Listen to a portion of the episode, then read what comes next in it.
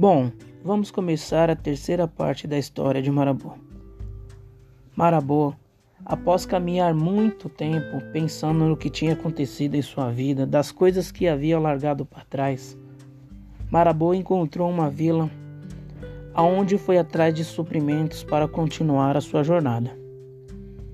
Sabendo que tamanha beleza tinha e sua humildade também, as pessoas na vila começaram a notar.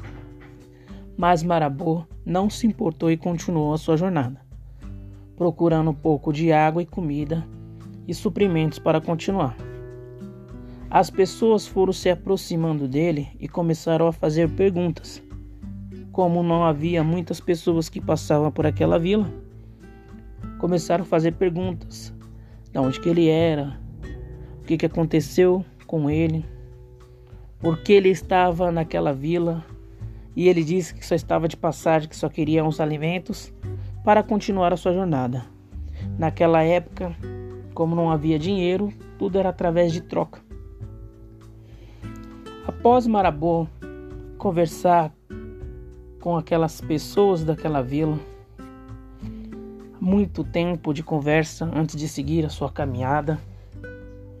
Pensou e achou que aquelas pessoas que ali viviam eram pessoas do bem e que decidiu fazer um novo recomeço da sua vida ali com aquelas pessoas naquela vila.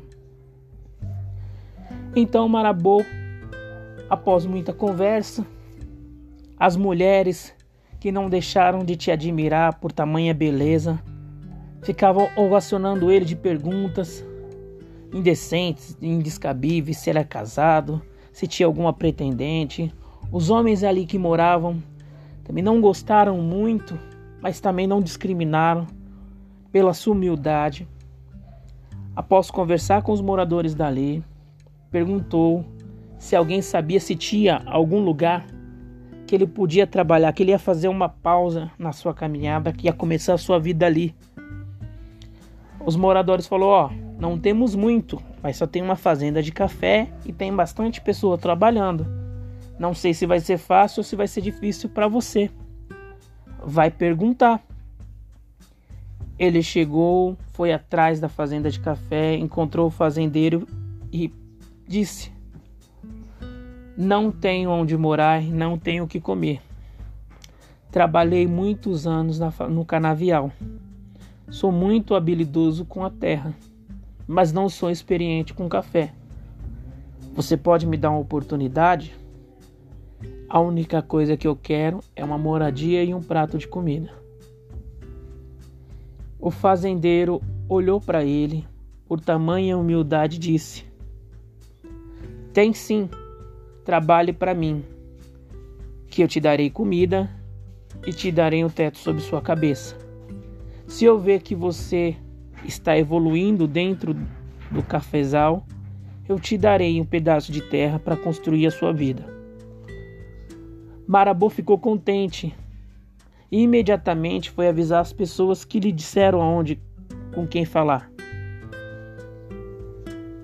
E logo em seguinte, no dia anterior, né? Levantou cedo e foi trabalhar naquela fazenda de café, arando, recolhendo os grãos, carregando as sacas. E tudo que ele tinha de dúvida, ele perguntava, ele se destacava entre os funcionários dali, perguntava bastante. Marabô levantava cedo, todos os dias, e isso foi passando anos, tempos, tempos, muito tempo.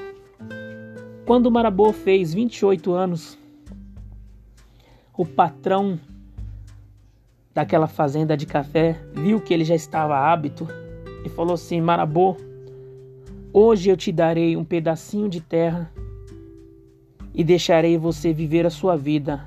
Agora não terei mais que te alimentar, você vai receber o seu próprio dinheiro que naquela época já estava evoluindo para uma moeda. Marabô ficou feliz com aquilo. E mesmo após agradecer, Levantou cedo no dia seguinte e foi trabalhar. Só que com isso, com tamanha beleza que não condizia com a sua idade, muitos ali naquela fazenda de café não gostaram, porque tinha pessoas mais velhas que trabalharam muito por aquela vaga e não conseguiam. E Marabô, que há pouco tempo tinha chegado naquela vila, já tinha sido promovido. E com isso veio muita raiva, muita inveja. Mas Marabô não se deixou abater por isso. Apesar de sua beleza e da sua humildade, continuou seguindo a sua vida. Foi aí que aconteceu uma coisa muito grande na vida de Marabô. Só que esse episódio você só vai escutar mais para frente. Se vocês gostaram, se vocês acharam alguma coisa interessante, dá uma palminha ou dá um alô ou faz um sinal de fumaça que eu quero ver a opinião de vocês. Muito obrigado e por hoje é só.